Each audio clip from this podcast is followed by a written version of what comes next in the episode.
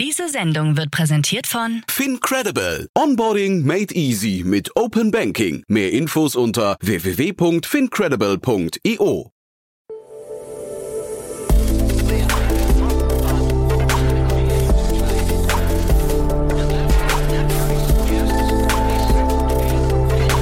Startup Insider Daily. Investments und Exits. Ja, einen wunderschönen guten Morgen und herzlich willkommen zu Startup Insider Daily. Mein Name ist Jan Thomas und ihr hört unser Format Investments und Exits. Jeden Tag hier die wichtigsten Investorinnen und Investoren aus Deutschland, mit denen wir über Finanzierungsrunden, Exits, IPOs oder alles, was die VC-Szene gerade so hergibt, äh, sprechen. Heute bei uns zu Gast ist Otto Birnbaum von Revent und ja, wie es bei Otto normalerweise der Fall ist, hat er auch heute zwei Themen mitgebracht, die relativ nah an seinem, ja, ich würde sagen, an seinen Kernkompetenzen sind, denn Revent ist ja ein Impact-Investor, ich glaube, so darf man ihn nennen, die in verschiedensten Bereichen äh, unterwegs sind. Einer davon ist eben Klima oder Climate Tech. Und genau darum geht's heute. Wir sprechen über CO2. Aber ja, bevor ich jetzt zu viel erzähle, hier kommt jetzt, wie gesagt, Otto Birnbaum von Revent. Werbung. Hi, hier ist Nina, Content Managerin bei Startup Insider. Suchst du deine nächste große berufliche Herausforderung? Dann melde dich bei uns. Wir suchen aktiv nach neuen Teammitgliedern, die Startup Insider zum führenden Informationsmedium der deutschsprachigen Startup-Szene machen wollen. Aktuell suchen wir Sales Manager, Customer Success Manager, Finanzmanager sowie Werkstudenten in den Bereichen Sales, Product und Content. Aber auch wenn keine passende Stelle dabei ist, melde dich trotzdem bei uns. Wir suchen immer nach leidenschaftlichen Menschen, die mit Startup Insider Großes bewegen wollen. Also, um mehr zu erfahren und dich zu bewerben, geh jetzt ganz einfach auf startupinsider.de/slash insider. Startup Insider Daily. Investments und Exits. Sehr schön. Ja, wie immer, ich freue mich sehr. Otto Birnbaum ist hier, General Partner von Revent. Hallo Otto. Hallo Jan. Freue mich sehr, dass wir wieder sprechen, Otto. Und heute, ja, man hat, wir haben eine große Überschrift aus äh, zwei Buchstaben einer Zahl. Heute geht es ums CO2. Aber ich würde sagen, bevor wir da einsteigen, wieder ein paar Sätze zu euch, oder? Ja, sehr gerne. Also wir sind ein Venture Capital Fonds, sitzen in Berlin und fokussieren uns darauf, ähm, Technologiegründer zu unterstützen, dabei wirklich große Probleme zu lösen. Und ein großes Problem sehen wir natürlich den Klimawandel und wie wir CO2 aus der Atmosphäre rausnehmen. Und deswegen sprechen wir heute darüber. Genau. Also du bringst ja eigentlich immer Themen mit, die irgendwie so relativ nah an, eu an eurem quasi an euren Suchfeldern sind. Ne? Ähm, CO2 ist ist so das Thema eigentlich gerade. Und ich habe mich die ganze Zeit schon gefragt, ob da jetzt so fast schon so eine Bubble entsteht, weil man halt irgendwie, ne, wir sprechen heute über zwei Themen in dem Bereich.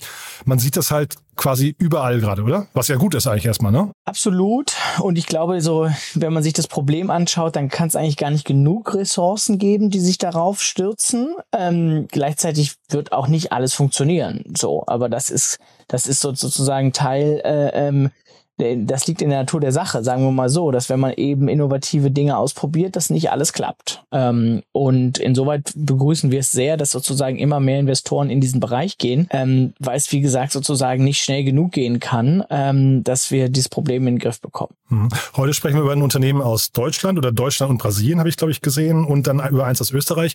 Wo steht denn da Deutschland gerade im Climate Tech-Bereich? Weil man hat ja immer so ein bisschen die Hoffnung, dass das eigentlich ein großes Zukunftsfeld sein könnte für Deutschland. Also ich glaube, Deutschland ist oder sagen wir mal so, Europa ist auf jeden Fall ähm, relativ weit, gerade mal im Vergleich zu den USA, dass da sozusagen auch gerade bei den Konsumenten der, der Klimawandel viel klarer angekommen ist. Und das sozusagen sich, glaube ich, auch niederschlägt bei der Anzahl der Gründungen. Ähm, wir sehen viel in Deutschland, wir sehen auch viel in, in anderen Ländern wie England, Nordics, Frankreich. Ähm, und insgesamt, was glaube ich aber besonders spannend ist, dass Deutschland in der ähm, erneuerbaren Energie ziemlich weit vorne ist, ähm, was wiederum sozusagen Lösungen in ähnlichen Märkten ähm, ja, führt. Das heißt, wie sieht Software aus, sieht Batteriespeicher aus, hier ist irgendwie ein großes N-Pan und ein Solar und so weiter. Äh, und ich glaube, das ist, äh, ist schon spannend, dass wir da äh, so weit vorne sind. Hm. Jetzt das erste Unternehmen, wie gesagt, aus München. Ähm, ich weiß nicht, würdest du sowas schon als Deep Tech bezeichnen oder unter welchem Oberbegriff läuft das dann? Ich lüfte mal das Geheimnis hier, das wir alle mitnehmen. Äh, ich würde gerne mit dir nämlich über InPlanet sprechen. Ähm, und das Münchner Unternehmen hat gerade heute bekannt gegeben, dass sie 1,2 Millionen Euro äh, als Pre-Seed-Runde aufgenommen haben. Und was sie machen ist, ähm, sie tragen ähm, Gestein ab und ähm, benutzen und legen das auf Felder in Brasilien, so eine Art als Dünger. Und dieser Dünger ähm, äh, nimmt CO2 aus der Atmosphäre und ist gleichzeitig äh, eben Dünger für das Feld. Und ja, zum Thema Deep Tech, ich, ich glaube, dass was wir nennen das Ganze sozusagen Deep Science, ja, weil da ist jetzt, da ist jetzt wenig ähm, Software-Technologie dabei, sondern das ist eigentlich sozusagen klassisch Chemie, Biologie, das was sozusagen die Natur sowieso schon macht, das, das nehmen die, diese, die Wissenschaft dahinter und setzen das jetzt eben auf ein neues Anwendungsfeld. Das heißt, es ist jetzt per se erstmal nichts großartig Neues, aber es ist eben eine, eine neue Application. Mhm. Welche Rolle spielt da jetzt Venture Capital in so einem Bereich? Weil eigentlich könnte man ja denken, wenn das einmal entwickelt ist und man sieht auf der Webseite containerweise diesen, das, ne, diesen Dünger, ähm, den könnten die doch jetzt einfach verkaufen und ähm, quasi kommen so in ein relativ Cashflow-intensives Business eigentlich rein, oder? Äh, oder muss das Ganze subventioniert werden? Und wenn ja, ist das dann die Rolle von VCs? Ja, also sagen wir mal so, dass diese neue Applikation ist schon neu. Ja, das bisher hat okay. noch keiner äh, Gestein abgetragen und das auf Felder als Dünger benutzt. Mhm. So, das ist so, das gibt's bisher so noch nicht. Das heißt, da ist schon ein großen Innovationsgrad und jetzt jede Bank würde jetzt sagen, ja, okay, dann zeigt mir mal, dass das funktioniert. Wie sehen denn eure drei Jahre oder fünf Jahre historischen Umsatzzahlen aus? Das heißt, da braucht man schon äh, innovatives äh, Kapital oder Kapital, was bereit ist, Innovation zu ähm, finanzieren. Und hier die Investoren sind Carbon Removal Partners, Übermorgen Ventures, Trellis Road, ähm, Carbon Drawdown äh, Initiative. Also das sind alles Investoren, die sich sozusagen aus, mit dem Klimawandel und vor allem Carbon Sink auseinandergesetzt haben. Ja, wir sitzen ja so im, ich sag mal, in der Carbon Tech Economy äh, unterscheiden wir zwischen, okay, wie können wir weniger CO2-Emissionen ähm, oder weniger CO2 emittieren? Ja, was können wir machen, damit wir weniger ausstoßen? Und wie kriegen wir CO2 aus der Atmosphäre raus? Und das ist jetzt sozusagen aus der Atmosphäre raus Fokus, ja, weil eben dieser ja, dieser, äh, dieses Gestein das CO2 wirklich aus der Atmosphäre rausnimmt und somit sozusagen ja negative Emissionen äh, kreiert. Hm.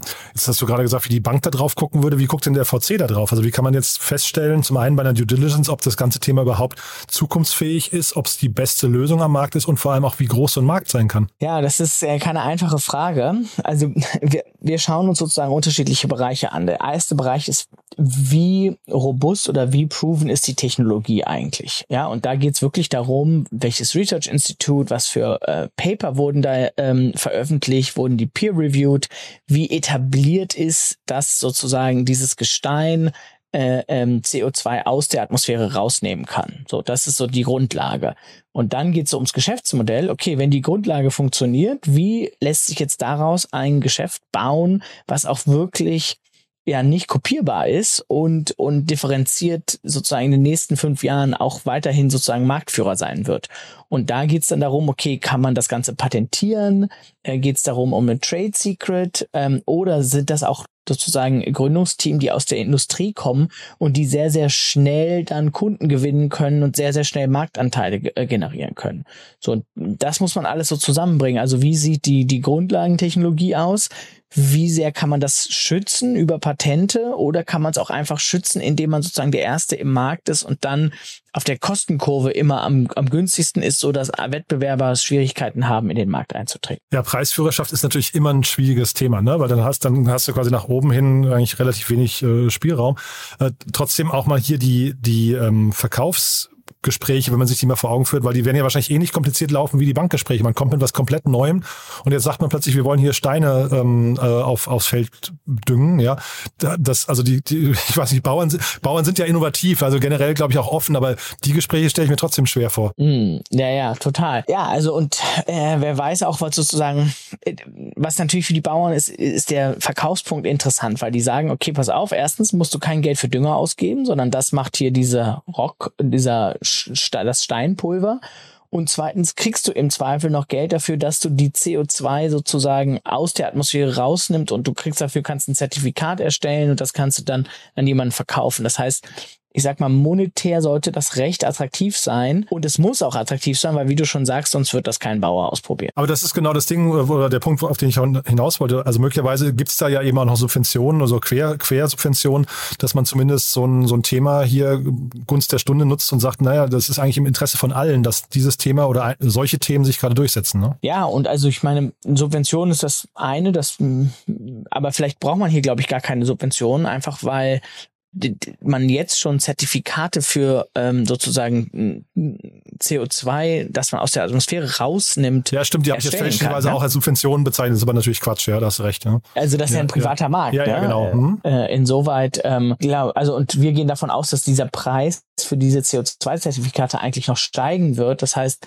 es wird immer attraktiver über die nächsten Jahre, soweit unsere These zumindest. Warum wird er steigen? Das ist ja auch, auch spannend. Ähm, eigentlich, also die Nachfrage steigt, aber ich hätte ja gedacht, es gibt deutlich mehr An Anbieter von Jahr zu Jahr. Ähm, also dementsprechend müsste es da ja eigentlich auch einen Preiskampf geben, oder? Ja, aber die Nachfrage steigt so exponentiell, wenn man sich anschaut, wie viele Unternehmen sozusagen angekündigt haben, dass sie Net Zero gehen wollen. Das heißt, ihre ganzen sagen wir mal, CO2-Footprint neutralisieren wollen. Und wenn man das dann alles aufeinander addiert, dann kommt man auf wirklich einen exponentiellen Wachstum äh, in, in diesem Markt. Und so schnell kann der Supply gar nicht nachgebaut werden. So. Ähm, und deswegen gehen wir davon aus, dass das noch recht teuer wird. Und dann ist ja meine initiale Frage gerade eben eigentlich damit beantwortet, oder da war auch die, sagen wir, damit schwingende, die unterliegende These falsch. Ähm, es ist keine Bubble in dem CO2-Markt, weil eigentlich die Nachfrage noch ihren Peak noch nicht erreicht hat, ja? Ja, also ich glaube, dass die Nachfrage noch lange nicht den Peak erreicht hat. Insoweit ist das schon mal so. Und ich glaube, dass wir jetzt sozusagen sagen wir, nach sehr vielen unterschiedlichen Lösungen suchen. Da muss man aber trotzdem gucken, ja, wenn die Bewertungen sozusagen zu sehr nach oben gehen und die Exits dann irgendwann sozusagen nicht mehr ganz angepasst sind, ähm, dann ist das vielleicht trotzdem überhitzt. So, ja, ähm, ist zum aktuellen Zeitpunkt schwierig zu bewerten, würde ich sagen. Ja, aber, man, aber, man, könnte doch noch, noch, gründen. Also jemand, der mit so einem Thema auf euch zukommt, der, der kriegt nicht per se jetzt die Tür vor der Nase zugeschlagen und hat gesagt, wir, wir haben schon genug. Nee, gar nicht. Und ich glaube, dass die nächsten, auch wenn man sich anschaut, wer alles jetzt schon mittlerweile als sozusagen klassischer generalistischer Venture Capital Fonds mittlerweile immer mehr und immer tiefer in den, in den Climate Tech Bereich einsteigt. Also ich glaube, da wird nur noch mehr Geld reinfließen in den nächsten Jahren. Wir gehen mal zum nächsten Thema und bleiben aber trotzdem beim Thema CO2, ne? Und das ist auch irgendwie ähnlich, aber dann doch natürlich was ganz anderes, ne? Ja, und zwar würde ich gerne mit dir über eine österreichische Firma sprechen, die heißt Archeon. Ähm, und die hat nochmal eine weitere Finanzierungsrunde in Höhe von 2,7 Millionen äh, bekannt gegeben. Und jetzt sind insgesamt, ich glaube, 13 Millionen, über 13 Millionen in die Firma geflossen. Ähm, und was die machen, die ähm, nehmen CO2 und verwandeln das in Proteine, was natürlich auch, ich sage das immer sozusagen so der heilige Gral ist. Ja, man nimmt das schlechte äh, Kohlenstoffdioxid aus der Atmosphäre raus und verwandelt das Ganze in Aminosäuren oder Peptide, ähm, und, und die sind sozusagen ganz wertvoll, weil die nämlich ähm, ja gerade für die Food-Industrie äh, äh, ganz interessant sind, ähm, weil die zu bestimmten ähm, Geschmäckern führen äh, und andere ähm, Fähigkeiten haben. Aber es ist ja eigentlich mega spannend, ne? auch vielleicht nochmal die Brücke zum Thema davor, dass jetzt quasi die Wissenschaftler immer, immer mehr Präsenz bekommen in der, in der VC-Welt, ne? weil also beide Themen sind ja jetzt hier VC äh, finanziert. Absolut. Und wir sehen auch, dass die Wissenschaft immer mehr spannende Themen sozusagen in, in die Venture-Welt tragen wird. Was übrigens auch, wenn man sich mal den Venture-Capital-Markt anschaut, sozusagen vor dem Internet, vor den 90ern, war auch der Fall. Ja, das waren vieles Halbleiter-Themen, das waren Chip-Themen, die waren immer ganz nah an der Wissenschaft dran. Ähm, und wir glauben, dass das gerade im Klimabereich wieder nah an die Wissenschaft rankommt. Sehr spannend. Und die Webseite hier finde ich ziemlich cool, muss ich sagen. Also die, ähm, sag mal, von, von InPlanet davor, die ist, würde ich sagen, noch am Entstehen im Vergleich dazu. Aber hier, die hat schon irgendwie, die bringt gut rüber, was sie machen. Ähm, ziemlich anziehen. Ich, trotzdem kann ich mir auch da noch nicht vorstellen, wie gehen die jetzt an den Markt. Also, ähm, weil bei denen ist ja quasi die Zielgruppe, wenn ich dir richtig gefolgt bin, so große FMCGler zum Beispiel, ne? Ja, also die Firma ist jetzt auch noch nicht so alt. Das ist, die ist, glaube ich, zwei, drei Jahre alt, wenn es hochkommt. Das heißt, die sind sozusagen auch gerade dabei, die diesen Prozess zu optimieren, aus dem, ähm, ja, aus dem CO2 das zu transformieren und daraus Peptide zu kreieren. So, und das heißt, jetzt gibt sozusagen viele unterschiedliche Möglichkeiten, was sie mit diesen Peptiden machen können. Die können die an FMCG-Firmen verkaufen, die das sozusagen in ihre in ihre Produkte einbinden können. Ähm, die können vielleicht ihre eigenen Produkte launchen, ja, weil sie sagen, okay, wir haben hier so spannende Peptide, die sind wirklich schwierig so zu machen, das wollen wir unser eigenes äh, äh Produkt machen. Ähm, die so, das ist sozusagen so die zwei Stoßrichtungen. Ähm, und ich glaube, die, die Frage ist sozusagen, was für Peptide werden das ganz genau dann werden? Und für wen sind die wie interessant, weil da ist nämlich auch interessant, es gibt so verschiedene Aminoacids und manche davon sind ganz einfach zu kreieren und sind sozusagen eine Art Commodity. Die sind auch ganz günstig, dann sozusagen pro Tonne und manche sind extrem schwierig zu kreieren. Und wenn sie das sozusagen schaffen, aus CO2 diese komplexen Peptide zu kreieren, dann sind die wiederum ganz wertvoll pro Tonne und können dann sozusagen ja zu viel teurerem, zu, zu, zu höherem Preis verkauft werden. Mir fehlt jegliches Preisgefühl dafür, muss ich sagen, äh, Otto. Ich habe überhaupt keine Vorstellung, über, über welche Preise wir reden. Äh, beim Dünger kann ich es mir irgendwie gerade noch herleiten, aber äh, oder so ungefähr herleiten, glaube ich. Aber hier ich habe keine Ahnung. Hast du dann ein Gefühl für den Preis? Ich auch nicht, muss ich zugeben. Aber das liegt daran, dass meine Kollegin sich diesen Peptidemarkt im Detail angeschaut hat. Und da hat sie mit einigen äh, Firmen gesprochen und da gibt's echt große multinationale Firmen, die nichts anderes machen, außer Peptide zu verkaufen. Also der Markt ist da, aber die, die, die Range, was das pro, pro Tonne kostet, das weiß ich leider nicht. Mhm. Aber grundsätzlich genau, Markt ist da. Das heißt, so ein Unternehmen könnte jetzt auch richtig groß werden, ja? Also weil auch dafür fehlt mir dann logischerweise das Ge äh, Gespür. Und der, der Grund, warum wir das besonders interessant finden, ist, ähm, dass sagen wir mal, der ganze vegane Markt, ja, da geht es sozusagen darum, ähm, ja, Produkte äh, äh, zu herzustellen, die besonders gut schmecken und eine gute Textur haben. Und dafür sind die Peptide hochinteressant. Das heißt, wenn man jetzt sozusagen daran glaubt, dass, sagen wir mal, mehr und mehr Leute weniger und weniger Fleisch essen wollen und immer mehr Rückenwind in, in die veganen Produkte reingeht, so dann geht gleichzeitig der Peptidemarkt nach oben, weil diese veganen Produkte eigentlich ähm, spannende Ingredients dafür brauchen, damit die sozusagen besser schmecken äh, und eine bestimmte Textur haben etc. Das heißt, die reiten eigentlich jetzt mehrere Wellen auf einmal hier gerade, ne? Also muss man ja sagen, weil der vegane Markt, der wird ja auch wahrscheinlich in den nächsten Jahren noch zunehmen und der hat auch seinen Peak noch nicht erreicht, ne? Genau, das ist genau und das ist, glaube ich, auch das Spannende an der Firma. Sie nimmt auf der einen Seite die Welle, dass sozusagen CO2 aus der Atmosphäre rauskommt wobei das, glaube ich, sozusagen im überschaubareren Maße ist. Das sind jetzt nicht sozusagen die Megatonnen, die da rauskommen. Und auf der anderen Seite wird dann sozusagen die Peptide kreiert, die wiederum auf dem Rücken der, der fleischlosen oder veganen Markt sozusagen ähm, wachsen sollten. Ja, aber wenn man sich den deutschen Verbraucherschutz anguckt, wie, ähm, wie laissez-faire der umgeht mit so, auch mit so Bezeichnungen von Freilandhühnern und so, also in diesen Kategorien, ne, da würde ich sagen, kannst du hier wahrscheinlich auch mit einem Gütesiegel rechnen, dass du sagst, wir sind CO2 negativ und das kommt dann auch aufs äh, vegane Ei noch drauf und dann hast du quasi irgendwie so eine tolle Story hinterher, auch wenn sie vielleicht so ein bisschen bei genauerem Hinsch Hinschauen dann doch nicht ganz äh, Bestand hält. Ja, wobei, also ich glaube schon, dass die CO2 negativ sind. Also die, die nehmen die CO2 schon aus dem, äh, aus dem Markt raus, nur sind diese Peptide jetzt nicht so schwer wie hm.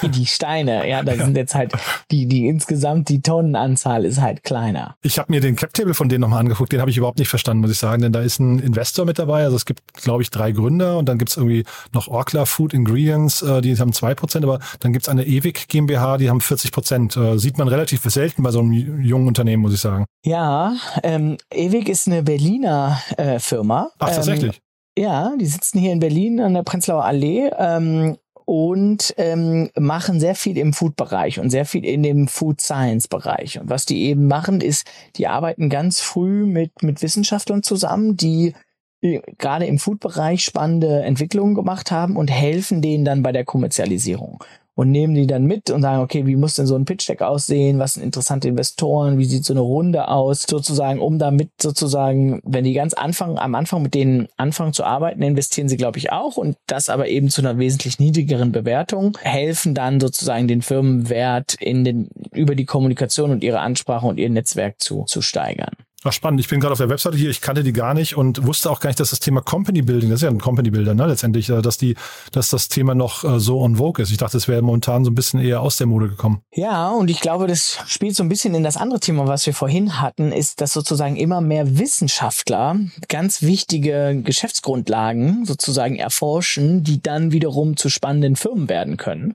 Ähm, und ich glaube, in, in diesem Bereich ist er weg, dass sie eben sagen, okay, wir suchen echt spannende Wissenschaftler im im Biochemiebereich, äh, im Stammzellenbereich etc. und helfen denen dann spannende wirtschaftliche Firmen aufzubauen. Ähm, und das ist, wie du vorhin schon gesagt hast, ist so im letzten 10, 15 Jahren VC-Markt jetzt nicht so oft gesehen, dass da sozusagen spannende Grundlagenforschung die, die Geschäftsgrundlage ist, ja, sondern man war viel im Commerce-Bereich, im Software-Bereich, aber das war jetzt wirklich keine sozusagen wirklich neue Tech-Revolution. Wobei wir haben jetzt hier auch mal, ich hatte den Christian Nagelhemmer hier zu Gast, haben wir über Uni X gesprochen, über den, ähm, über den VC-Arm, der von Early Bird, der jetzt so ein bisschen versucht, mit Universitäten da ins, ähm, sag mal, früh anzubandeln, um da möglichst frühe, ähm, weiß nicht, äh, Unternehmen oder unter, Unternehmenspotenziale, sage ich mal lieber, ähm, zu sehen, dass man da mehr Ausgründung sieht. Das Gleiche könnte man ja jetzt auch quasi mit der gesamten Wissenschaft probieren, ne? Wahrscheinlich, oder wahrscheinlich passiert das auch schon, ne? Dass dann eben VCs sich irgendwie mit den Fraunhofer dieser Welt, äh, Fraunhofers dieser Welt und ich weiß gar nicht, was es da für Institute alles gibt, äh, Robert Bosch Institut und sowas, dass man sich mit denen wahrscheinlich dann irgendwie ähm, ja möglichst möglichst nah anbandelt, ne? Absolut. Ich glaube, die Herausforderung ist, dass die das Skillset von einem genialen Wissenschaftler ist oft ein ganz anderes Skillset als das eines genialen Unternehmers oder einer Unternehmerin. Ja, ähm, weil die Wissenschaft ist eben sehr genau und guckt sich wirklich die Details an und sag mal sehr perfektionistisch veranlagt, während so ein Startup eben eher so, ich sag mal 10 60 der Regel folgt, ja, nicht 80 20, sondern eher 60 10. Man muss sozusagen, sagen wir mal, sehr scrappy, schnell iterieren, gucken, so, so, so. Und dieses Mindset, dieses, okay, wie baue ich ein Flugzeug, während ich fliege, ja, Startup-Welt, versus äh, wie forsche ich ganz genau und schaue mir genau an, was vorher gemacht wurde, wo ist mein Unterschied, wie sieht der Versuch aus, der Aufbau und, und, und, und bin da sozusagen Jahre mit einem in einem Feld unterwegs und und diese beiden Welten zusammenzubringen, das ist gar nicht so einfach. Hm, spannend. Ich bin jetzt gerade nochmal parallel hier auf ein Ranking gegangen der äh, innovativsten öffentlichen Forschungseinrichtungen weltweit, weil ich tatsächlich gar, gar nicht weiß, wo da geforscht wird. Aber tatsächlich unter den 25 weltweit sind äh, drei Deutsche, nämlich ähm, Fraunhofer, dann Helmholtz äh, und dann Max Planck. Ja, also schon, schon ganz spannend. Und da könnte ich mir schon vorstellen, dass da so der ein oder andere VC dann immer mal an der Tür klopft und, und zumindest mal guckt, was es da geben könnte, ne? Absolut. Und wir sind große Fans sowohl von Fraunhofer als auch von äh, Max Planck. Und einer unserer Portfoliofirmen Nocendo kommt ja auch aus dem Fraunhofer Institut. Ach ja, spannend. Also das, ja, werden wir wahrscheinlich noch ein bisschen mehr, mehr hören in der nächsten Zeit. Wenn ähm, wenn euch sowas interessiert, Otto, dann sagt doch vielleicht mal kurz, wer sich bei euch jetzt melden darf. Ja, sehr gerne. Firmen, die wirklich an auch, auch nicht Angst davor haben, immer wissenschaftliche Grundlagen zu nehmen äh, ähm, und zu schauen, okay, wie hat sich da was äh, verändert? Äh, was gibt's da wirklich für Forschungserkenntnisse und vielleicht auch aus dem einen oder anderen Forschungsinstitut kommen und sagen, ich möchte jetzt hier raus eine Firma bauen. Ähm, also wir haben wir haben keine Angst vor, vor Science, sagen wir mal so. Na, ich, und du, das klang ja auch gerade so, als müsste man da eigentlich, als bräuchten die quasi vielleicht auch einen guten Ne? Also manchmal, wir haben das beim Christian Vollmann ja gesehen, der hier mit äh, Carbon One ja im Prinzip so einen ähnlichen Weg geht eigentlich. Und ich glaube, das ist wahrscheinlich so ein, so ein Match in Heaven, ne? dass man hinterher sagt, da ist ein Top-Unternehmer und der trifft auf eine, weiß nicht, möglicherweise revolutionäre ähm, ähm, Lösung. Und das dann als Dream-Team zusammen kann ja wirklich richtig groß werden. Ja, absolut. Und wir haben immer wieder sehr, sehr spannende sozusagen auch auch erfahrene Gründer, die teilweise neue Themen suchen und die dann mit sozusagen genialen Wissenschaftlern zusammenzubringen und zu sagen, okay, guckt euch das doch mal zusammen an, ähm, machen wir sehr gerne. Also tolle Appell an alle da draußen, die vielleicht jemanden kennen, der forscht. Äh, Otto freut sich auf Nachrichten von euch. Richtig. Cool, Otto. Hat großen Spaß gemacht. Ganz lieben Dank, dass du da warst. Haben wir irgendwas Wichtiges vergessen? Nein, ich glaube, ähm, haben, sind durch alles durch. Ähm, wir suchen übrigens auch noch einen Investment Principle. Ah, für ähm, Event?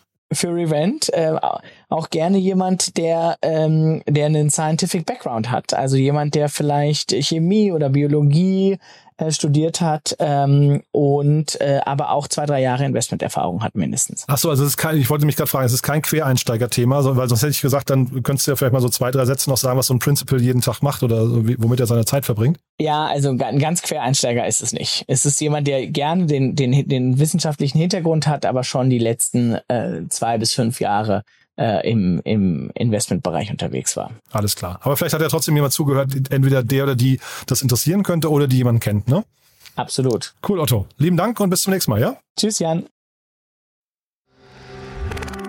Werbung Hi, hier ist Moritz, Marketing und Growth Manager bei Startup Insider. Wenn du über die verschiedensten Themen immer auf dem neuesten Stand sein möchtest, dann empfehle ich dir auf jeden Fall unsere Newsletter auszuprobieren. Von unserem täglichen Morning Briefing Startup Insider Daily zu unseren themenspezifischen Newslettern wie Krypto und Web3, Investments und Exits oder KI Kompakt bist du mit unseren Newslettern immer top informiert. Falls du interessiert bist, kannst du dich jetzt ganz einfach kostenlos anmelden und zwar unter startupinsider.de/slash insider. Startup Insider Daily, Investments und Exits. Der tägliche Dialog mit Experten aus der VC-Szene. Ja, das war also Otto Birnbaum von Revent. Ein sehr cooles Gespräch, finde ich. Zwei sehr coole Themen, die ja mal wieder Hoffnung machen auf, auf die Zukunft, dass die Welt nach vorne raus ein Stückchen besser wird, als sie heute ist. Wenn es euch gefallen hat, was wir hier besprochen haben, dann empfehlt uns gerne weiter. Empfehlt vielleicht genau diese Sendung weiter oder uns insgesamt als Podcast. Dafür vielen Dank an euch. Und ansonsten habt ihr ja gehört, zum einen, ihr könnt euch bei Otto melden, wenn ihr Wissenschaftler seid oder Wissenschaftler kennt, die vielleicht an spektakulären Lösungen arbeiten, die die Welt ein Stück voranbringen könnten.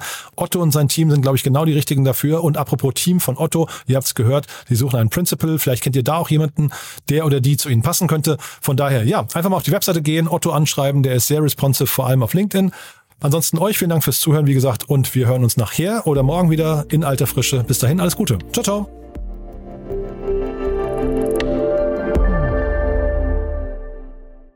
Diese Sendung wurde präsentiert von Fincredible. Onboarding made easy mit Open Banking. Mehr Infos unter www.fincredible.io.